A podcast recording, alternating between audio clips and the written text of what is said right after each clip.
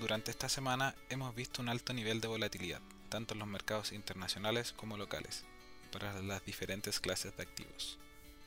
Por parte de los mercados internacionales, las principales noticias que han producido esta volatilidad son la propagación de la variable Omicron y renovadas tensiones entre China y Estados Unidos.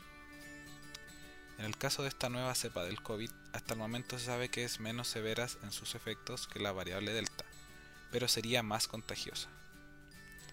Lo anterior está obligando a reimponer restricciones sanitarias, perjudicando la recuperación de las economías.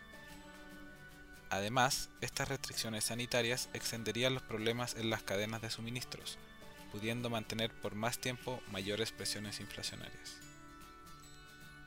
Por otra parte, en el mercado local se siguen sintiendo los efectos de las recientes elecciones presidenciales, donde resultó electo Gabriel Boric. El foco del mercado ahora se encuentra en quiénes serán las principales autoridades que conformarán su gobierno, en especial el ministro de Hacienda. La persona que asuma este rol deberá enfrentar importantes desafíos, como reformas tributarias, cambio al sistema de pensiones o de tratados internacionales. Según declaraciones del mismo presidente recién electo, esperan definir estos nombres antes de fines del próximo mes. Así, mientras se mantendrá presente esta incertidumbre, lo que haría que la volatilidad de los mercados locales continúe.